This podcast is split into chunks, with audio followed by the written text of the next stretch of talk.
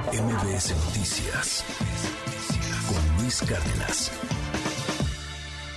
El viernes, el viernes ya platicábamos del lamentable accidente de la autopista México-Querétaro en el que pues un tráiler se, se queda sin frenos, transportaba madera y bueno, una carambola múltiple dejó dos personas lamentablemente fallecidas, varios, varios lesionados. Y bueno, así como este, muchos, muchos accidentes se registran en el país, pues por la falta de seguridad vial.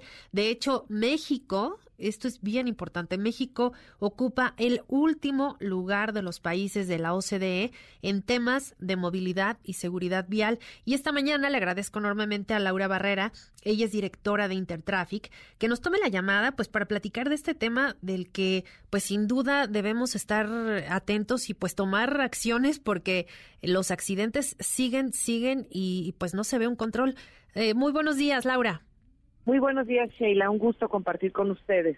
Igualmente, pues, que, ¿cómo estamos en términos eh, a nivel internacional en México, pues de, de justo la seguridad vial eh, y pues todos estos accidentes que lamentablemente vemos que ocurren y ocurren a cada rato? Pues no muy bien calificado, Sheila. De entrada, pues estamos en el séptimo lugar en, accidentes viales.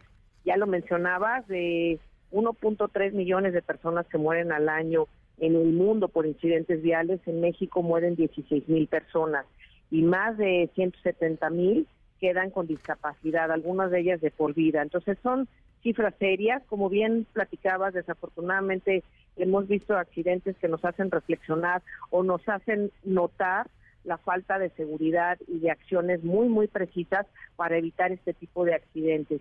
Por eso hay esta nueva ley de seguridad, de movilidad y seguridad vial que se aprobó este año, Sheila, pero pues bueno, ahora hay que implementarla a nivel nacional, ¿no? Claro, esta ley, eh, bajo su perspectiva, es a la adecuada, se requieren más modificaciones o cómo, cómo se vería ya ahora sí que en la práctica la implementación es, todo un paquete conjunto. Eh, fíjate que también es importante mencionar, por un lado, la desigualdad a nivel nacional en nuestras carreteras. Tenemos eh, las que están muy bien y que están bien calificadas, se les llaman estrellas eh, IRAC, este, como se califican las carreteras, y hay algunas que definitivamente no tienen ese calificativo de alguna manera, o sea, no la no aprueban.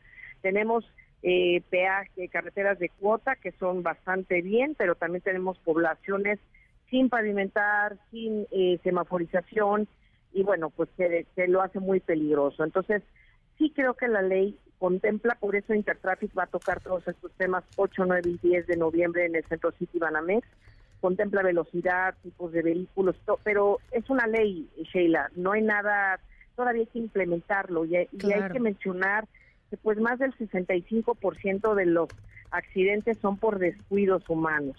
Si hay un, no hay una revisión en este caso que mencionabas del tráiler, ¿qué, qué, qué supervisión, qué mantenimiento? Si la carga que llevan es la adecuada, es la permitida. Hemos visto en carretera que vehículos llevan carga de más. Claro. Pero también hay descuidos, los choferes están cansados, eh, o están bajo influjo del alcohol o eh, también las personas que van pues descuidadas, eh, texteando, etcétera. Hay muchos accidentes, la mayoría son por descuidos humanos, Sheila.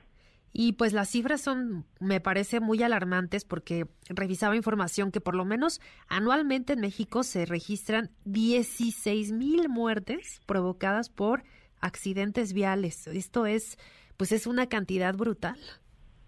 Así es, y creo que cabe, el, vale la pena mencionar que tenemos que no cumplimos, Sheila, con este acuerdo con la ONU del diseño de acciones, la, el 2020 2010 y ahora vamos a la agenda, agenda perdón, la, hacia 2020 y ahora que tenemos el compromiso hacia 2030, que es el segundo diseño de acciones, pues tenemos que cumplir. El objetivo es muy claro, bajar 50% el número de muertes por incidentes viales. Y este es un trabajo que se tiene que hacer con los tres niveles de gobierno, con los que realmente están comprometidos desde sus trincheras con la movilidad urbana, la, movilidad en carretera y por supuesto con la ciudadanía. Falta también mucha educación vial desde la escuela, desde el kinder, porque ahora en esas calles multimodales donde convivimos con ciclistas, motocicletas, que ya sabes que esto también, el, las motocicletas han, crecido 17 veces, Sheila, en los últimos cinco años, y también las muertes de motociclistas. eh, desafortunadamente han crecido muchísimo y ya en la última cifra eran cerca de 2.000 fallecimientos de eh, motociclistas en nuestro país. Así que son cifras que son alarmantes definitivamente y sobre todo porque pues ahora con esta nueva ley pues es importante ya verla materializada, ¿no? Este sin duda alguna se tendrán que tomar estas acciones que dice conjuntas porque pues no nada más es una sola autoridad, son ciudadanos, son autoridades, son gobiernos municipales, estatales, etcétera. Es es una labor de, equipo y, pues ahora tengo entendido que van a iniciar a partir de mañana este este Congreso Intertraffic 2022. Así es, vienen eh, representantes de distintos países se hace en Ámsterdam desde hace 50 años y hay una muy buena programa de capacitación y de interacción con los tres niveles de gobierno, con otros gobiernos internacionales, por supuesto con expertos que presentarán en el piso de exposición sus tecnologías y bueno, que hablarán de todos los temas, desde la infraestructura, el mantenimiento, la tecnología, el peaje, el control, la seguridad vial, pero también todo lo que es el desarrollo urbano, Sheila, pues para 2050 más del 70% de la población mundial estará en las grandes ciudades. Así que esta migración va a conllevar eh, una movilización interesante y de acuerdo a Tom Tom, en la Ciudad de México, si no hiciéramos acciones inmediatas, en menos de 10 años un traslado nos podría tomar 6 horas para llegar de un punto a otro. Así que no nos queda más que de verdad comprometernos y hacer las acciones precisas en conjunto. Urge, urge un programa de movilidad, pues no, no, no solo en la Ciudad de México, yo creo que en todo el país va creciendo muchísimo el número del parque vehicular de motocicletas y pues sí es importante, pues ya, ¿no? Tomar acciones de inmediato. Así es.